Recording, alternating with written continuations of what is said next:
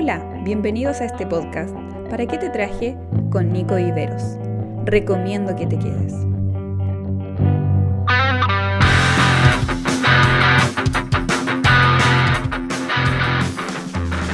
Hola, hola. Muy bienvenido todos a este nuevo episodio, un tercer episodio ya dedicado a la fiesta del Pentecostés. Ya estamos a, pocos días de, su celebración. Este domingo eh, es la celebración, así que ya hoy quiero entrar en tierra fuerte, en, lo que muchos me han estado preguntando, así, ¿cuándo, ¿cuándo vamos a tocar estos temas y todo? Bueno, hoy voy a hablar eh, de lo que muchos me han estado preguntando. Eh, espero no decepcionarlos porque tampoco quiero em, explayarme tanto. Hay mucho material sobre esto. Ustedes ya pueden ver el, eh, título, ¿cierto? Y, bueno, no quiero alargarme en la introducción, quiero tratar de aprovechar lo, mayor posible este tiempo. y bueno, solo quiero decir algo antes, que lo que voy a hablar el día de hoy, lo que tengo preparado, es un concepto que, que a lo mejor ustedes ya conocen, pero cuando yo lo estudié, cuando me di cuenta de esto, a mí me partió la cabeza.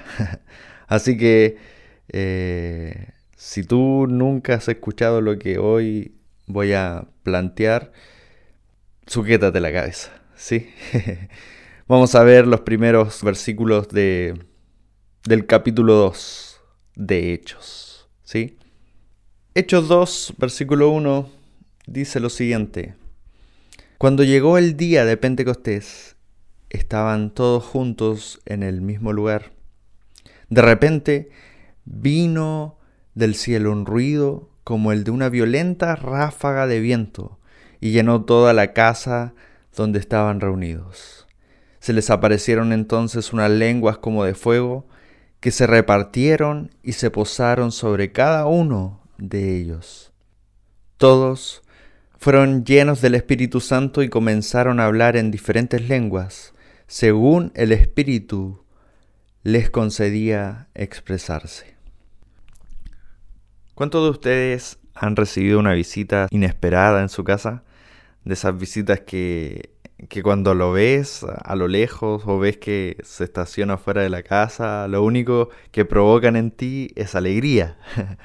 Porque hay otras visitas que en realidad son como un poco incómodas, ¿cierto? Pero, pero estoy hablando de las otras visitas donde, no sé, está esa persona que no ves hace tiempo, eh, o, algún familiar, o, alguien especial para ti que a lo mejor ni siquiera te avisó que iba a ir a verte, pero de repente lo ves que va llegando. Y, lo único que tú eh, atinas a hacer es correr a ir a abrir la puerta. No importa si tienes eh, algo preparado, no importa si la casa está desordenada, no importa nada porque lo que importa es eh, estar con esa persona. ¿sí? No sé a cuánto le ha pasado. Bueno, eso mismo pasó con los apóstoles. Ellos estaban esperando algo. Jesús les había dicho que se quedaran en Jerusalén porque iba a venir el Espíritu Santo. Eh, y ellos estaban esperando algo que no sabían lo que era, eh, no sabían cómo era, no sabía qué día iba a llegar, no sabía dónde iba a llegar, solo sabía que Jesús le había prometido algo y que vendría el Espíritu Santo. Diez días estuvieron esperando que llegara, hasta que por fin llegó el día de Pentecostés, aquel día llegó el Espíritu Santo. Y, no llegó como visita, sino que llegó como dueño de casa, apoderándose de todo, llamando la atención, y llegó no para irse, sino que llegó para quedarse. Eh, por eso eh, tenemos que entender que este Pentecostés nunca más se va a repetir.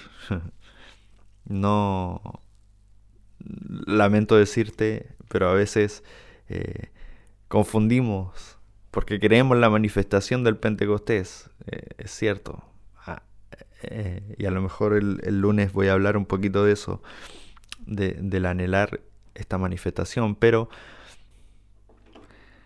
pero en realidad no podemos anhelar ese día, no podemos anhelar el, el Pentecostés, porque en el día de Pentecostés llegó el Espíritu Santo, pero de ahí no se ha ido.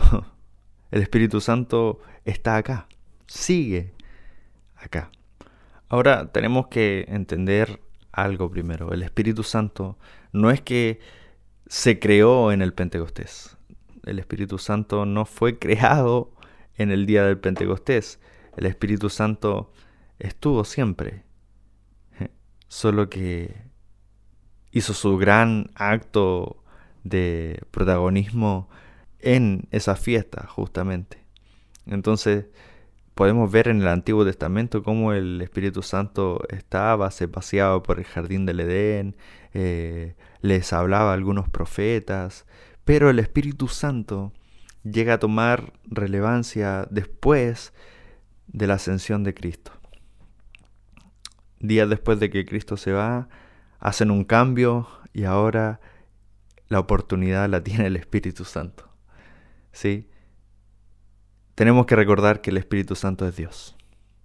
¿Sí? No quiero entrar en doctrina, no quiero hablar de doctrina, así que me voy a salir de ahí y quiero ir directo a lo que el Señor ha tocado mi vida.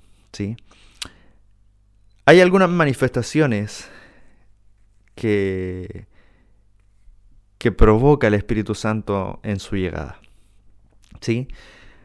El versículo 2, el versículo 3 y el versículo 4 nos hablan de tres diferentes manifestaciones del Espíritu Santo. Así que bien rápidamente quiero que podamos ver estas tres manifestaciones y tomarlas para ver en cuánto afecta estas manifestaciones en nuestra vida.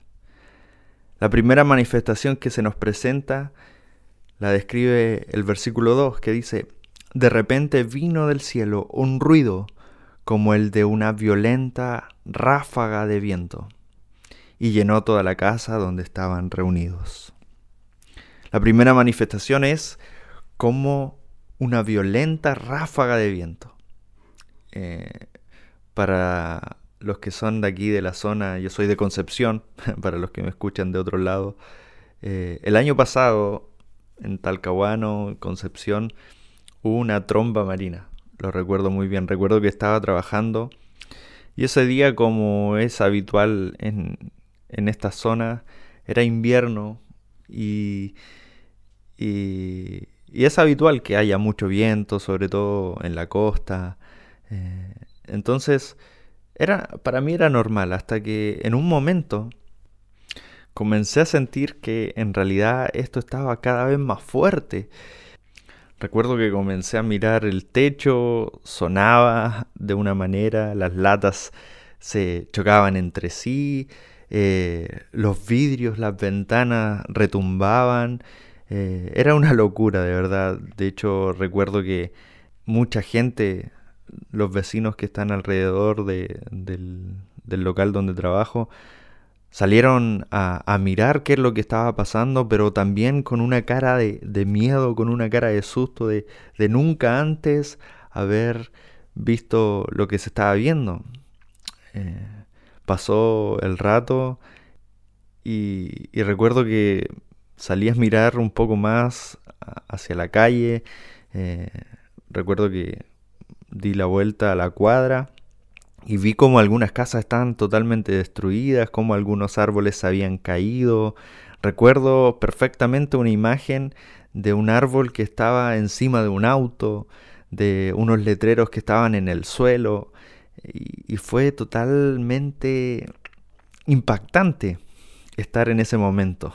Recuerdo también que, Francisco, eh, un amigo mío, un, y, que es mi, jefe, me llama y me dice, oye Nico, no sé si voy a poder llegar porque acabo de ver eh, un, un, tornado, me dice. y, y, él estaba cerca de Talcahuano. Recuerdo que después llega Francisco y lo comentamos. Yo prendí la radio para saber qué había pasado y justamente decretan eh, alarma de tromba marina, de viento, de ráfaga de viento. Eh, y, muchos tuvieron que volverse a sus casas y, hasta ahí llegó el día laboral. Pero fue impactante escuchar ese ruido, ¿sí? Y me imagino que fue algo parecido para los apóstoles. Una ráfaga de viento, haber escuchado eso. Eh, sin duda tuvo que haber llamado la atención. Sin duda fue un, una entrada triunfal del Espíritu Santo a, a Jerusalén. O sea, si quería el Espíritu Santo llamar la atención, lo logró, con una ráfaga de viento. Ahora, esto eh, muchas veces nosotros lo, confundimos y decimos, ah, a lo mejor llegó como un tornado. Eh, y, yo antes me imaginaba así, el Espíritu Santo llegando como se mueve el demonio de Tasmania, así haciendo remolinos. Eh, pero en realidad la Biblia nos dice que fue como una violenta ráfaga de viento. No, no nos está diciendo que fue un viento, ¿sí? Y de hecho, la palabra viento en el original eh, se traduce o tiene la misma raíz, o, de hecho es la misma palabra que espíritu. La palabra griega es neuma. Y, es muy probable que Lucas se haya estado refiriendo al espíritu en vez de un viento. ¿Sí? Eh, la palabra neuma significa tanto aire, viento o espíritu. Entonces, es muy probable que Lucas lo haya estado describiendo precisamente como fue el Espíritu Santo que llegó así. No sé cómo se veía, porque el viento no se puede ver, solo sé que se escuchó como una ráfaga de viento. Eso es lo que describe Lucas. Ahora, Lucas apunta a un sentido en particular. Dice eh, que escucharon un ruido y apunta al sentido del oír, ¿cierto? El oír. Qué importante es el oír. De hecho, la Biblia nos dice que gracias al oír nosotros tenemos fe. Porque dice el, libro de Romanos ahí en el capítulo 10 que la fe viene por el oír la palabra de Dios. Y el Espíritu Santo lo primero que llega a hacer es, darle un motivo de atención a los oídos de los apóstoles. Durante diez días los apóstoles estuvieron solamente escuchándose entre ellos mismos. Pasaron sus últimos tres años escuchando sabiduría del Maestro, del Mesías prometido. Y ahora que se había ido, estuvieron diez días escuchando solamente plegarias, oración, y sin duda fue bueno, pero les faltaba algo divino, que solamente podía entregar Dios mismo.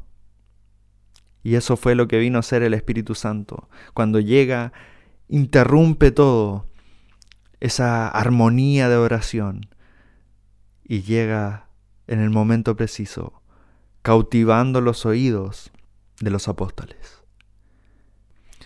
Me pongo a pensar y ¿qué es lo que estamos oyendo hoy? ¿Dónde está poniendo atención nuestros oídos? Porque déjame decirte que la televisión no sé si en realidad nos entrega algo que edifique nuestra vida. No sé si eh, las palabras de tu compañero de trabajo que se la pasa insultando al jefe o, o aquellos que juegan con el doble sentido alimentan en realidad tu vida espiritual. no sé. No sé si eso trae bendición para tu vida. Lo que sí sé es que necesitamos, como sea, empezar a prestar atención a lo que Dios nos está hablando a través del Espíritu Santo. Esa es la primera manifestación que muestra el Espíritu Santo a través de llamar la atención al oído. Una segunda aparición del Espíritu Santo se enfoca en otro sentido. El versículo 3 dice que se les aparecieron entonces unas lenguas como de fuego. ¿Sí? Esto tiene que ver directamente con la vista. Ellos pudieron ver unas lenguas como de fuego. Nuevamente aquí se utiliza el como. Seguramente era un, una imagen muy inusual. Obviamente, no sé quién de aquí ha visto alguna vez una lengua de fuego. Creo que ninguno. Y no recuerdo que en la historia de la humanidad se haya contado que alguien vio una lengua de fuego alguna vez. Eh, en películas a lo mejor hemos podido ver al hombre de fuego o diferentes personajes eh, o, tienen poderes de fuego, ¿cierto? Pero eh, en la vida real, ver una lengua de fuego es inusual. Entonces, Lucas describe esto como algo parecido a... Se parece a una lengua y se parece al fuego. ¿Sí? Muchas veces nosotros creemos eh, que el fuego representa al Espíritu Santo. Y, la verdad es que sí, sí, el fuego es un símbolo del Espíritu Santo. Pero en realidad si nosotros tomamos el 100% de la Biblia y nos enfocamos en la palabra fuego, vamos a notar que más de un 90% no está hablando del Espíritu Santo. La palabra fuego principalmente viene de juicio. ¿Se acuerdan cuando eh, las escrituras Juan el Bautista dice que vendrá otro que bautizará en Espíritu Santo y en fuego? Si uno lee el contexto de Mateo 3, eh, nos podemos dar cuenta de que Juan el Bautista está hablando de un juicio y de hecho sería una redundancia el decir que los va a bautizar en Espíritu Santo y cambiar fuego por Espíritu Santo sería en Espíritu Santo y en Espíritu Santo. ¿sí? Eh, pero la palabra griega es la misma que se utiliza en Apocalipsis, cuando se habla del juicio final, que también va a haber fuego. Entonces, eh, tiene más razón de que nosotros tomemos el fuego no tanto como el Espíritu Santo, sino como el juicio. Y tiene aún más sentido cuando nosotros entendemos lo que Jesús mismo dijo, que el Espíritu Santo cuando llegara eh, iba a convencer al mundo del pecado, de justicia y de juicio. La palabra juicio tiene como definición la facultad de entendimiento, por cuya virtud el hombre puede distinguir el bien del mal y lo verdadero de lo falso. Cuando se comete un delito y está en el proceso de juicio la persona, algo que sí o sí tiene que haber en ese proceso son los testigos presenciales. Estos testigos tienen la facultad y casi autoridad de determinar el destino de esa persona. Pero si no hay testigos presenciales, muy pocas veces se puede desarrollar o concluir de manera justa el juicio. Los testigos presenciales son importantísimos para el juez y para la sentencia final, puesto que se necesita evidencia para poder dar el resultado y el veredicto. Estos testigos tienen que ser personas que hayan estado en el delito o que hayan visto lo que sucedió. Y qué importante se torna ahí la vista para entregar un juicio. Aquí el Espíritu Santo lo que nos está llevando a hacer es a decir, ustedes me necesitan a mí para que pueda garantizarles qué es lo bueno y qué es lo malo, para que pueda yo guiarles en su visión espiritual. Él es el que convence de justicia y de juicio y el que nos ayuda a discernir lo bueno de lo malo. Y por último, el Espíritu Santo da una tercera manifestación y apunta nada más y nada menos que a lo que Santiago llamaría como el instrumento más peligroso que tenemos como seres humanos. El versículo 4 de hecho, 2 dice, todos fueron llenos del Espíritu Santo y comenzaron a hablar en diferentes lenguas según el Espíritu les concedía expresarse.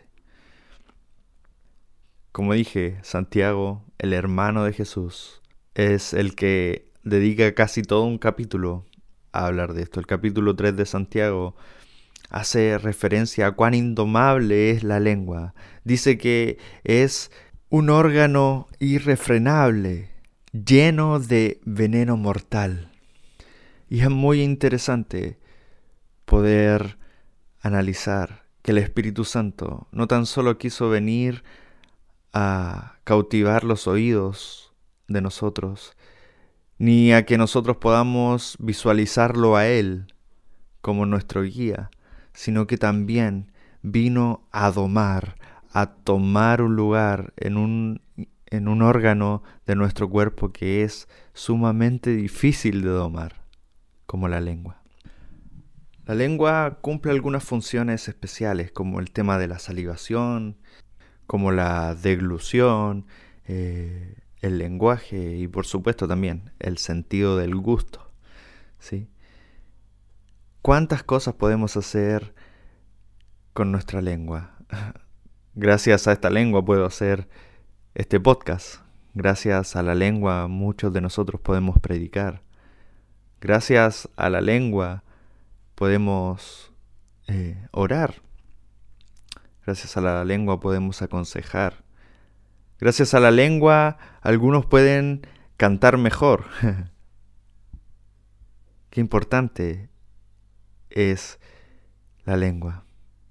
Pero aún se vuelve más importante cuando dejamos que sea el Espíritu Santo el que la domine. El Espíritu Santo vino y comenzó a entregarles idiomas, lenguas diferentes a los apóstoles, lenguas que sirvieron de testimonio. Si ustedes leen después, estas personas quedaron asombradas porque veían que estos apóstoles Estaban hablando en sus propias lenguas, en su propio lenguaje. Si bien la mayoría de ellos vivía en Galilea, que es un lugar turístico donde llegaban los barcos internacionales, eh, no todos tenían la educación necesaria como para aprender diferentes idiomas. Y lo que hace el Espíritu Santo es extraordinario porque da una opción más a los apóstoles da una preparación más a los apóstoles, pero siempre guiado por Él. No es que el Espíritu Santo se disfrazó de profesor y le enseñó a hablar en un nuevo idioma, sino que fue el mismo Espíritu Santo que hablaba ese idioma a través de ellos. Es por eso que Pablo dice en Romanos que tenemos un espíritu que puede interceder por nosotros con gemidos que no se pueden expresar con nuestras propias palabras.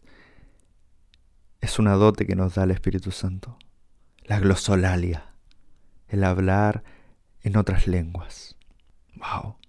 Quiero concluir con esto. El Espíritu Santo vino a cautivar y a llamar la atención de manera auditiva.